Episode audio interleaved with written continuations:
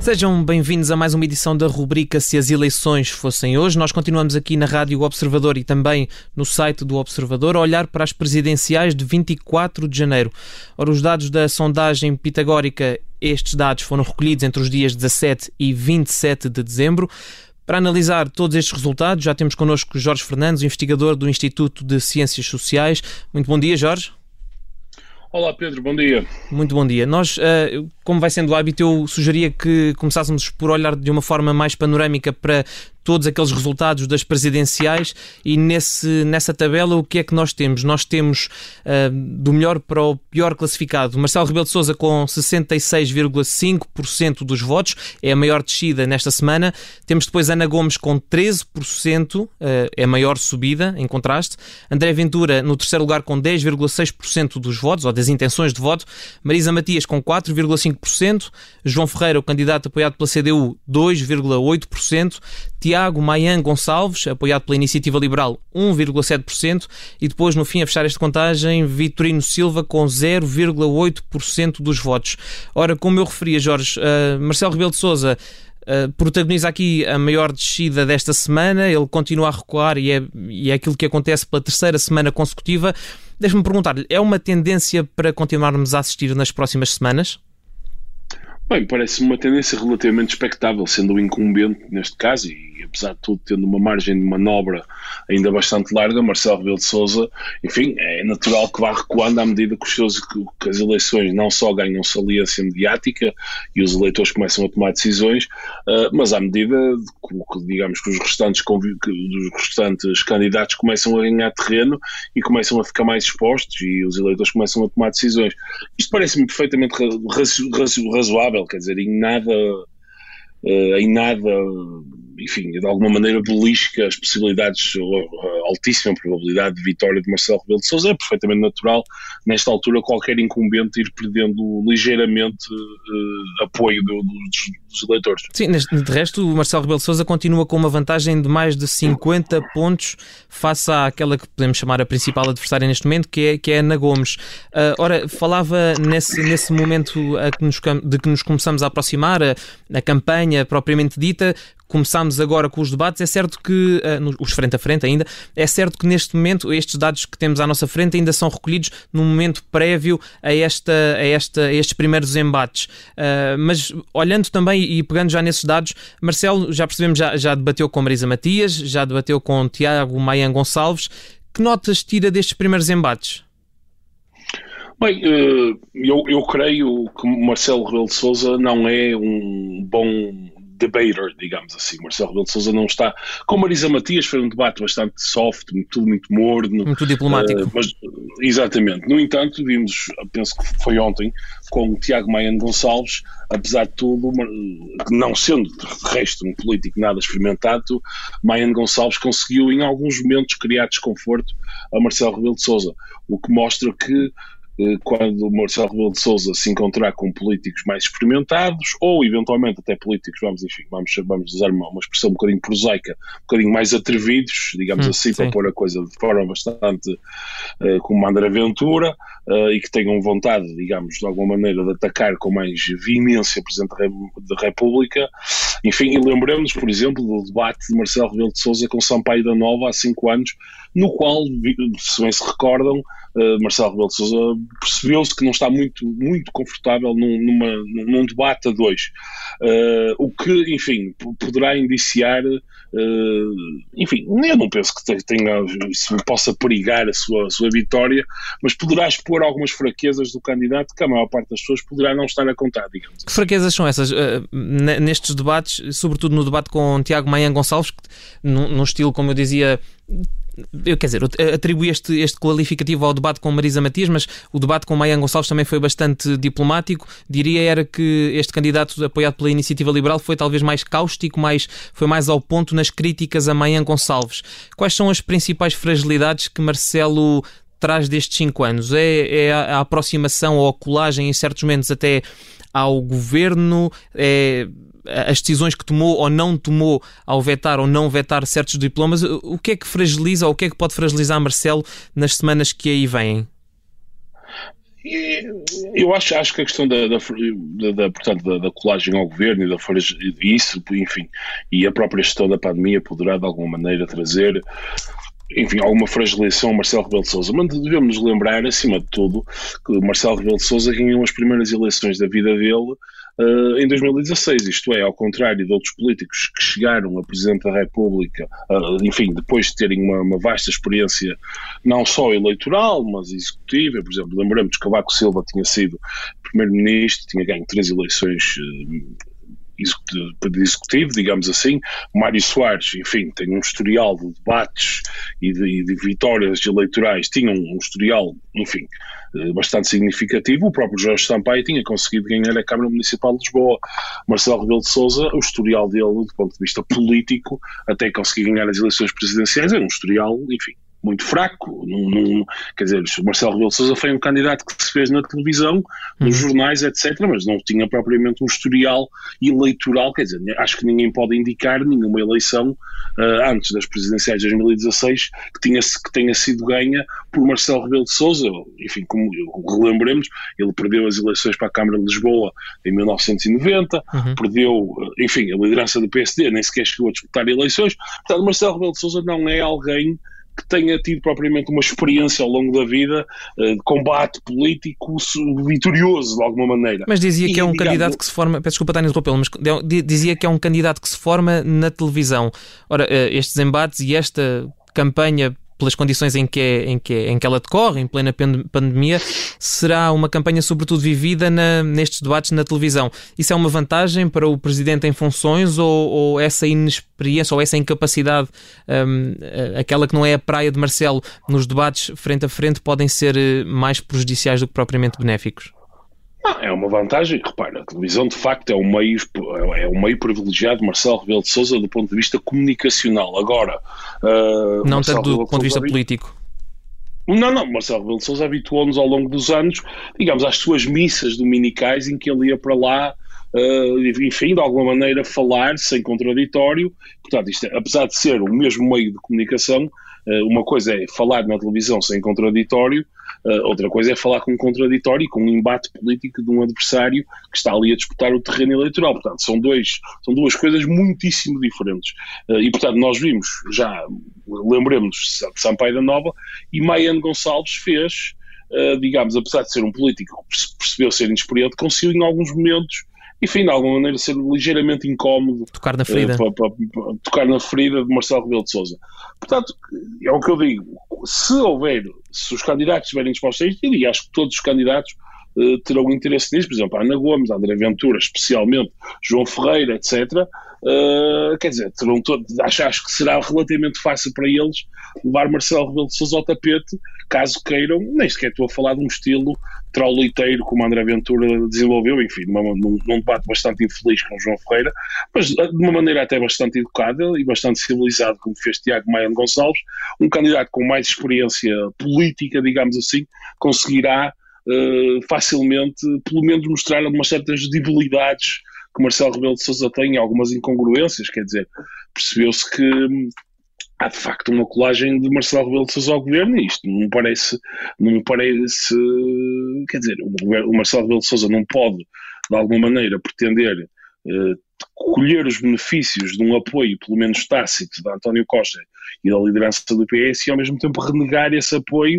quer dizer, portanto, quando, quando, quando se quer colher os benefícios do ponto de vista eleitoral, também tem que se assumir os custos, de alguma maneira, da colagem ao governo e, e, no fundo, eh, repartir com o governo o momento do país, isto é, considerando as dificuldades que o país atravessa neste momento e da própria gestão neste momento, parece-me que tanto Marcelo Rebelo de Sousa como António Costa estão presos um ao outro no que diz respeito à, ao decorrer da pandemia, isto é, os resultados da pandemia se forem maus do ponto de vista da gestão, da própria vacinação, etc., uh, portanto, serão igualmente maus para António Costa e para Marcelo Rebelo de Sousa. Ficarão os dois mal na fotografia, ou ao contrário, caso se venham a revelar positivos, será benéfico para os dois e os dois colherão frutos disso.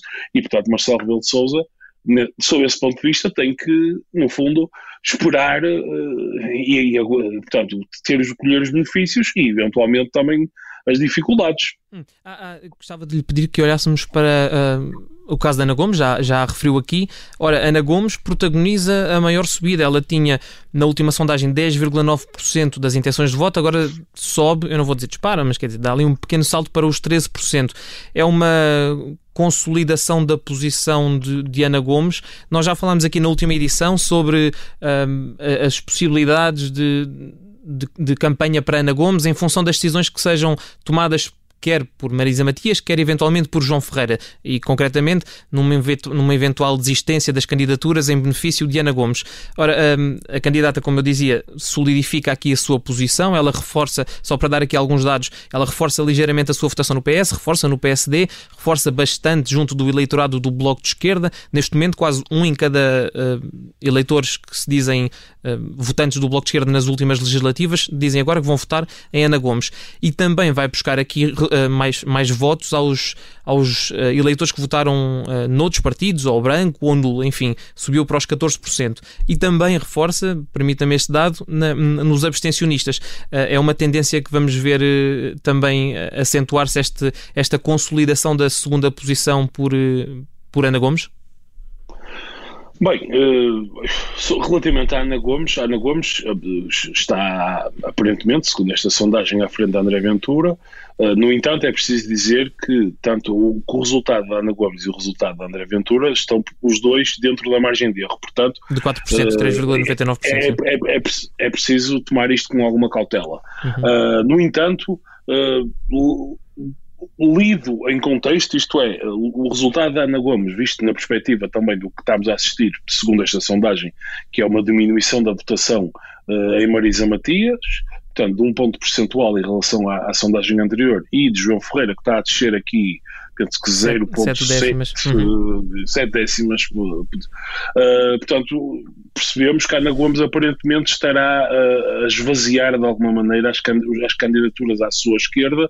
Uh, quer dizer, isto parece há, há duas coisas aqui que, que, que que, são interessantes a observar. Em primeiro lugar, um motivo para a Ana Gomes subir e um motivo para a Ana Gomes não ter subido. Portanto, um motivo para não ter subido, e isto, é uma, causa-me alguma estranheza neste momento, é o facto de, no momento da recolha dos dados desta sondagem não ter acontecido nada. Isto é, uh, no fundamental as pessoas estavam todas na pausa de Natal, não tinha havido debates ainda, os candidatos ainda não se tinham exposto mediaticamente, portanto parece-me esta sondagem, uh, esta sondagem está a captar aqui qualquer coisa que ainda, ainda, temos que perceber mais, ainda temos que esperar um, umas semanas mais para perceber até que ponto é que isto de facto é uma consolidação da posição da Ana Gomes, uh, especialmente com os debates, etc, etc.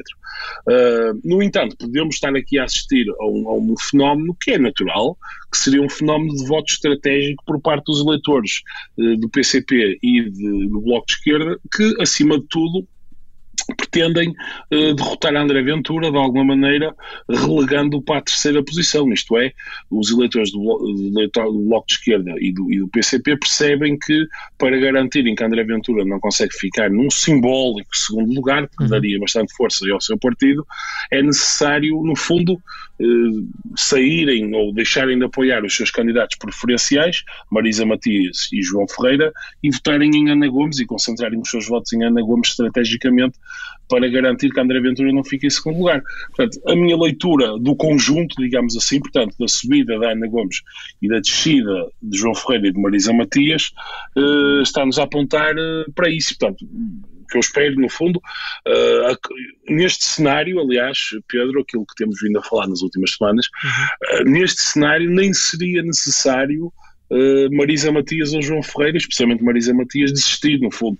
No fundo, são os próprios eleitores que estão a desertar a fazer e a fazer o movimento, o movimento de, de apoio à Ana Gomes.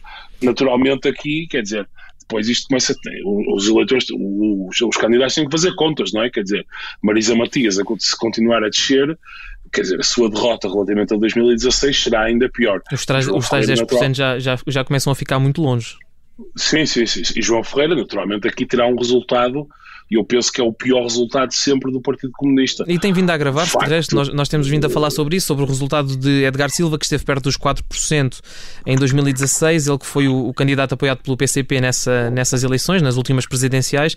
Ora, João Ferreira está dois pontos e qualquer coisa abaixo dessa, ou um ponto e qualquer coisa abaixo dessa uh, pior votação de sempre do PCP. Eh, eh, eu creio que vou ao encontro do, do, do raciocínio que estava a fazer quando diz que joga-se mais do que propriamente um lugar na, na, na, hierarquia desta, destas eleições para estes dois candidatos, para Marisa Matias e para João Ferreira, não é? Quer dizer, não é só ficar em quarto, ou ficar em quinto, ou ficar em sexto, é também o próprio futuro político de cada um destes dois, uh, destes, destas duas figuras que também se joga aqui. Sem dúvida, aliás, no caso de João Ferreira, mais até do que o futuro político dele, individualmente considerado, é o próprio futuro político do partido, digamos assim, quer dizer, para o Partido Comunista, uh, o pó, digamos que o pós-Geringonça ou pós-2015 tem sido desastre atrás de desastre, autárquicas, legislativas, isto agora seria, digamos, um, um, enfim, seria um resultado muito, muito negativo para o Partido Comunista.